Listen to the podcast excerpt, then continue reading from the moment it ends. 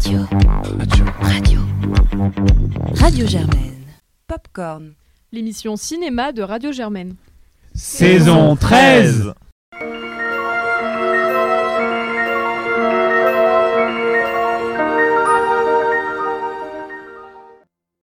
Bonjour à toutes et à tous, ici Juliette et je reviens pour vous présenter ce carnet canois numéro 3, ma foi, plutôt bien rempli. Donc euh, nous allons d'abord vous parler de 3000 ans à t'attendre, le nouveau film de George Miller présenté hors compétition.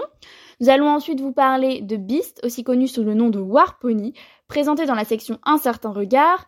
Puis viendra RMN, film présenté en compétition, et Grand Paris, présenté dans le cadre de l'Acide. Et puis enfin, pour finir, on assistera au flashback d'une de nos chroniqueuses qui va nous parler de Coupé, nouveau film de Michel Azanavicius est présenté comme film d'ouverture du festival en hors compétition. Et enfin, Les Huit Montagnes, film présenté en compétition. Et je vous laisse maintenant avec Claire et Paul qui vont nous parler du premier film de ce troisième carnet canois, 3000 ans à t'attendre. 3000 ans d'attente est le nouveau film très attendu du remarqué George Miller, notamment auteur de Mad Max Fury Road, que vous savez, ici à Popcorn, on aime beaucoup. Euh, puisqu'on l'a nommé quatrième dans mes souvenirs de la décennie 2010-2020. Bon, 3000 ans d'attente nous raconte donc l'histoire euh, de Aletheia, la vérité en grec, euh, qui donc, interprétée par Tilda Swinton, qui va donc ouvrir par erreur, au détour de sa chambre d'hôtel, la bouteille d'un génie, d'un djinn, incarné par Idris Elba. Celui-ci, désirant être libéré, va alors s'emprêter de lui raconter mille histoires comme une forme de Sherazade masculine, de sorte à découvrir peut-être une nouvelle liberté. Et Claire, qu'est-ce que tu en as pensé? Alors moi, effectivement, j'arrivais pas du tout objectif devant ce film parce que Mad Max Fury Road est un film que j'adore et les autres films de Miller d'une manière générale. Donc voilà, j'avais beaucoup, j'attendais avec énormément d'impatience ce film, euh, qui m'a un peu embêté. En fait, je trouve que avec ce, c'est un film qui revient à l'essence de ce que c'est le cinéma, c'est-à-dire raconter des histoires. Euh, et voilà, le personnage de Tilda Swinton donc euh, est narratologiste. Donc euh, voilà, il y a tout un discours. Il y a tout un petit peu, euh, voilà, il y a tout, il y a tout un, il y a tout un discours sur ce que c'est les histoires, sur leur pouvoir, euh, etc. Le pitch de base est assez intéressant en fait, le fait qu'il y a un, un génie qui demande à quelqu'un ses trois vœux et qui en fait n'a pas de, n'a pas de désir, donc elle est incapable d'identifier des vœux. Donc ça c'est un discours que je trouve hyper intéressant. Et puis effectivement, euh, comme l'a dit Paul, il y a tout un truc autour du conte dix minuit et nuit euh, que, que je trouve, euh, que je trouve pas mal. Visuellement, c'est, bah, c'est assez ambitieux en fait et c'est c'est mine de rien des effets spéciaux euh, qui peuvent paraître un peu cheap. Moi, je me demande comment ça va vieillir, mais euh, mais qui sont, euh, mais voilà, qui tentent quelque chose.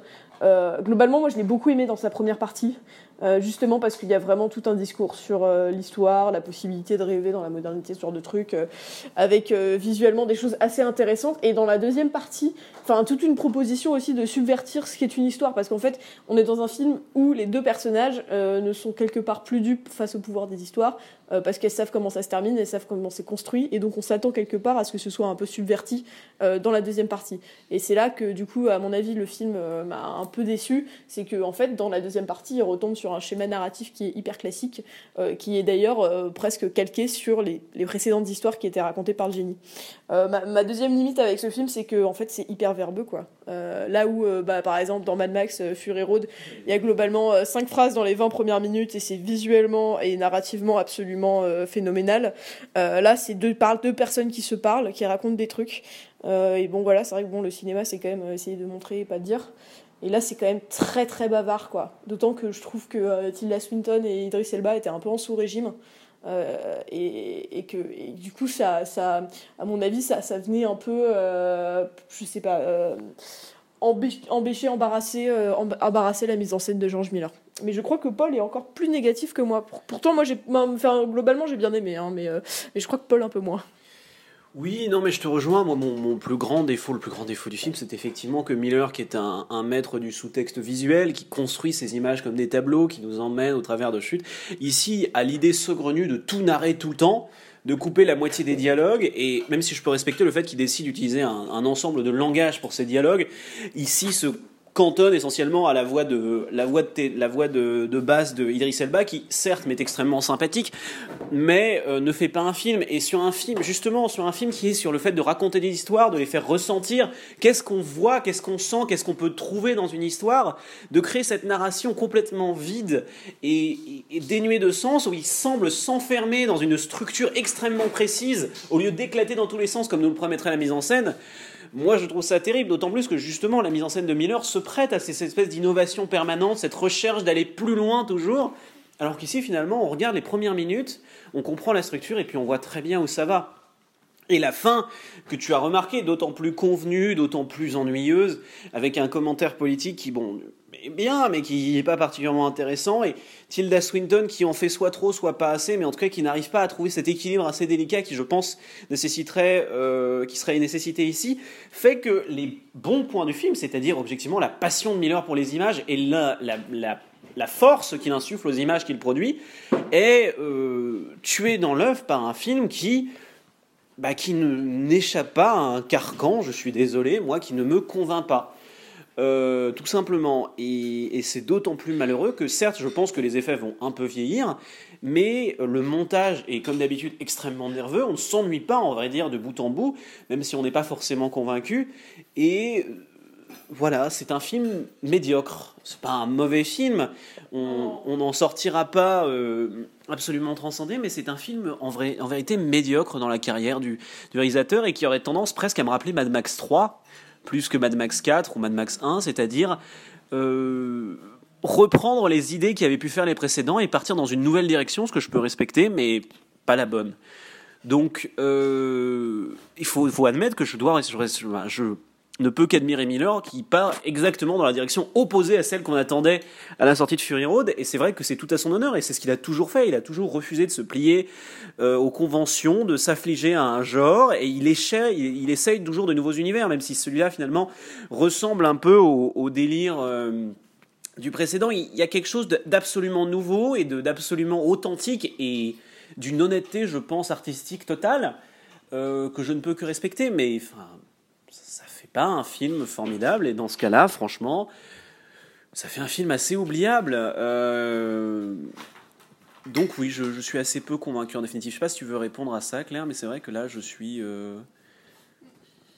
Non, mais je pense qu'on peut s'arrêter là. Moi, globalement, c'est un film que je vous encouragerais à aller voir en salle euh, une fois que, une qu'il sera sorti, parce que, parce que mine de rien, ça reste des choses qu'on voit assez rarement au cinéma. Euh, et, euh, et c'est un, un, truc qui, à mon avis, est assez grand public. Je pense que même des, des gens assez jeunes euh, peuvent aller voir ce genre de film.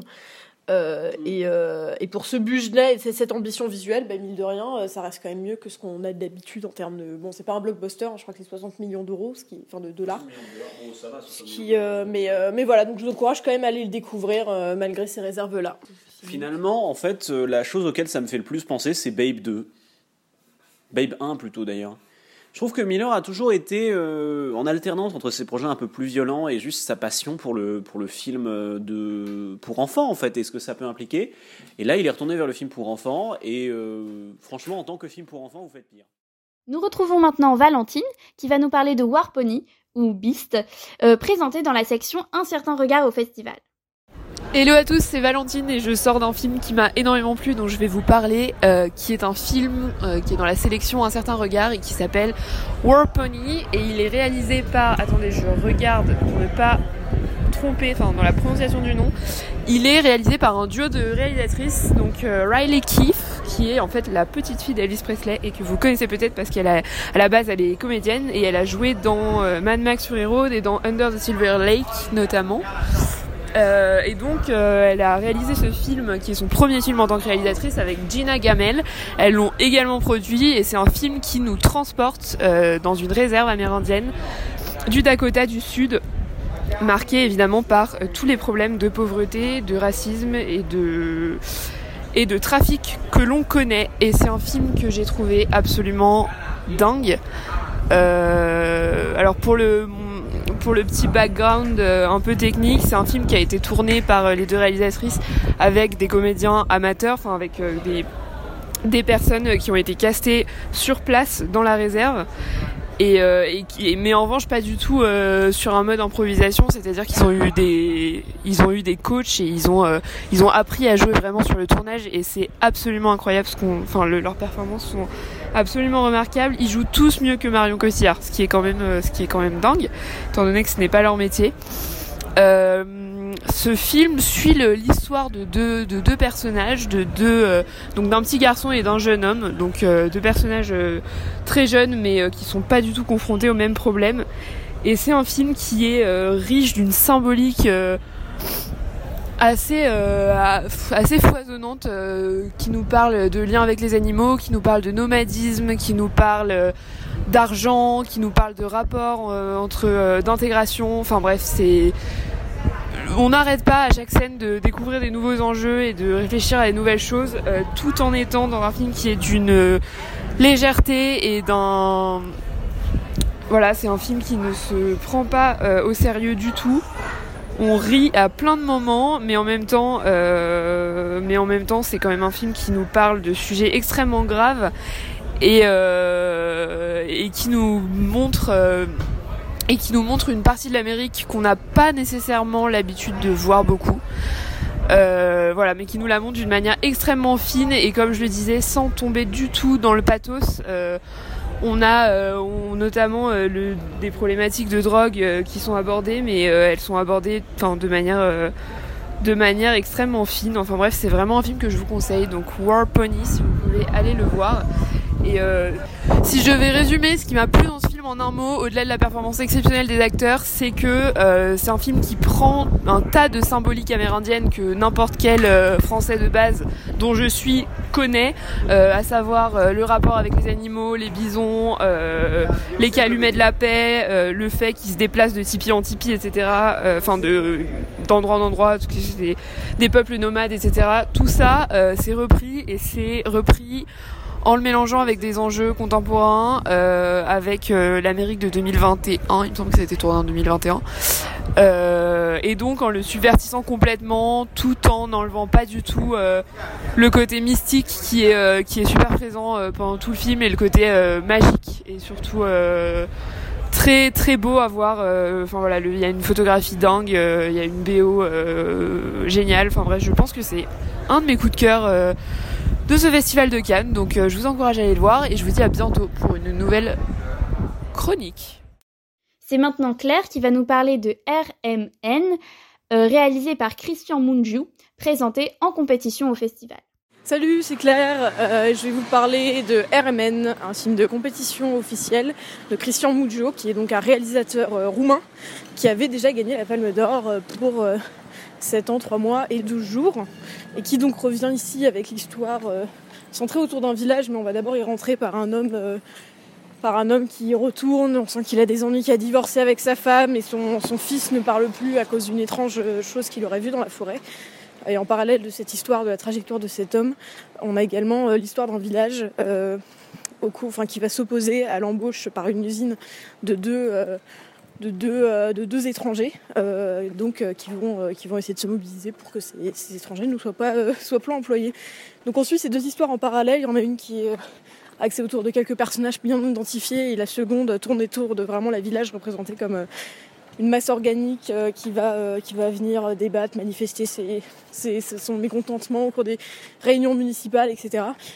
C'est un, film que moi j'ai plutôt bien aimé, en fait, probablement plus pour sa seconde histoire, que j'ai trouvé beaucoup plus intéressante euh, que la première, qui, je dois avouer, voilà, le personnage n'est pas particulièrement sympathique. euh, euh, ses enjeux sont assez classiques. Voilà, c'est un truc qu'on a déjà revu et revu. Par contre, dans la seconde, je trouve ça beaucoup plus intéressant. C'est un, la, réalisation de Christian Mungi, c'est vraiment de longs plans fixes. On- je me demande à quel point il y a eu l'improvisation laissée à ces comédiens, parce qu'en fait, des fois, on a, il y a une scène que je trouve extraordinaire de 10 minutes de conseil municipal, donc c'est en plan fixe, sur une foule. Euh, Il n'y a jamais le contre-champ sur le maire qui va organiser la réunion. euh, et qui va, euh, qui va prendre la parole tour à tour. Et donc ça, ça demande un travail de direction d'acteur euh, assez extraordinaire, puisque des fois on a des acteurs qui sont vraiment au fond de la salle, qui vont se lever, qui vont dire un truc et se rasseoir. Et donc je pense que ça a dû le mettre en véritable position de chef d'orchestre. Et là, c'est plutôt impressionnant. Donc, donc pour ces moments-là, c'était vraiment intéressant. Mais encore une fois, la, deuxième histoire qui occupe quand même au moins la moitié du temps d'écran, moi, m'intéressait beaucoup moins. et c'est un film qui évidemment aborde des enjeux hyper contemporains autour du racisme, la théorie du grand remplacement, du travail euh, des étrangers, donc les Roumains qui eux-mêmes vont euh, ne restent plus en Roumanie pour travailler, qui vont travailler plus à l'ouest. Et donc voilà, ça traite ces enjeux-là de manière euh, plutôt intéressante. encore une fois, vraiment de l'échelle d'un village qui se retrouve traversé par par ces, par ces bouleversements-là. et donc pour ce, notamment pour cette histoire, du coup j'ai plutôt bien aimé, même si encore une fois j'ai trouvé que l'histoire qui était développée autour de, cet homme, Martin, qui rentre avec son fils qui devient muet, euh, était vraiment quand même beaucoup plus classique et personnellement moi, moi moins intéressé. Nous écouterons ensuite Victoire nous parler de Grand Paris, film réalisé par Martin Jova et présenté dans le cadre de l'Acide. Euh, nous sommes désolés, notre chroniqueuse a eu quelques soucis techniques, donc nous nous excusons d'avance pour euh, la, maigre qualité audio que vous allez entendre. Bonjour, c'est Victoire et je vais vous parler d'un film présenté par la sélection Acide qui s'appelle Grand Paris. C'est le premier long métrage de Martin Jova, qui est un jeune réalisateur français et qui raconte l'histoire de deux garçons euh, de, vivant dans la banlieue parisienne, qui sont deux apprentis archéologues en quelque sorte, en mal d'aventure et qui mènent l'enquête au confins du Grand Paris après avoir trouvé un talisman dans une rivière d'un chantier euh, du métro justement de ce euh, même Grand Paris. Donc c'est une histoire très très drôle, un peu loufoque, qui n'est pas sans rappeler Le Monde des tatouages de Romain Gavras avec un côté illuminati parfois un peu exacerbé, mais c'est très marrant. Et j'ai passé un vraiment bon moment. Alors c'est un film à petit budget, parfois on le voit, les effets spéciaux sont, parce qu'il y a des effets spéciaux, sont pas très qualitatifs. Mais en tout cas c'est léger, c'est drôle et ça fait du bien aussi de voir des films un peu moins intellectuels quand on fait euh, le festival. Donc euh, voilà, je vous le recommande si jamais vous avez l'occasion de le voir quand il sortira en salle. Et enfin, pour finir cette émission, petit flashback, puisque c'est Tenora qui va critiquer les films qu'elle a vus lors de sa première journée au festival. Coupé, film de Michael Azanavicius présenté comme film d'ouverture euh, en hors compétition au festival. Puis Les Huit Montagnes, réalisé par Charlotte van der Merch et Félix von Groningen, présenté en compétition au festival. Bonjour, c'est Nora. On est le premier jour de Cannes et aujourd'hui euh, j'ai vu notamment le film euh, Coupé de Michel Azanavicius avec Bérénice Bejo et Romain Duris. Donc c'est un film euh, qui reprend les codes euh, du film un peu d'horreur zombie, euh, mais d'horreur cool zombie japonais, et qui est une sorte de... C'est un film qu'il ne faut surtout pas prendre au premier degré, c'est un film à prendre au deuxième degré, qui est complètement un nanar, mais dans le bon sens du terme. C'est un nanar qu'on aime voir, c'est un nanar drôle. Et c'est un nanar qui ne dure pas tout le film. En fait, c'est un film dans un film, car euh, la première partie est sur un réalisateur qui réalise ce nanar, car euh, on lui a demandé de le faire. Tandis que la deuxième partie, c'est comment euh, ce film a été fait. Donc, le film qui apparaît dans le film, donc le nanar, pardon, c'est euh, un film euh, qui a été commandé pour euh, être fait en un long plan séquence de une demi-heure en direct live d'une plateforme qui s'appelle Z. Et donc c'est quelque chose de très compliqué à faire.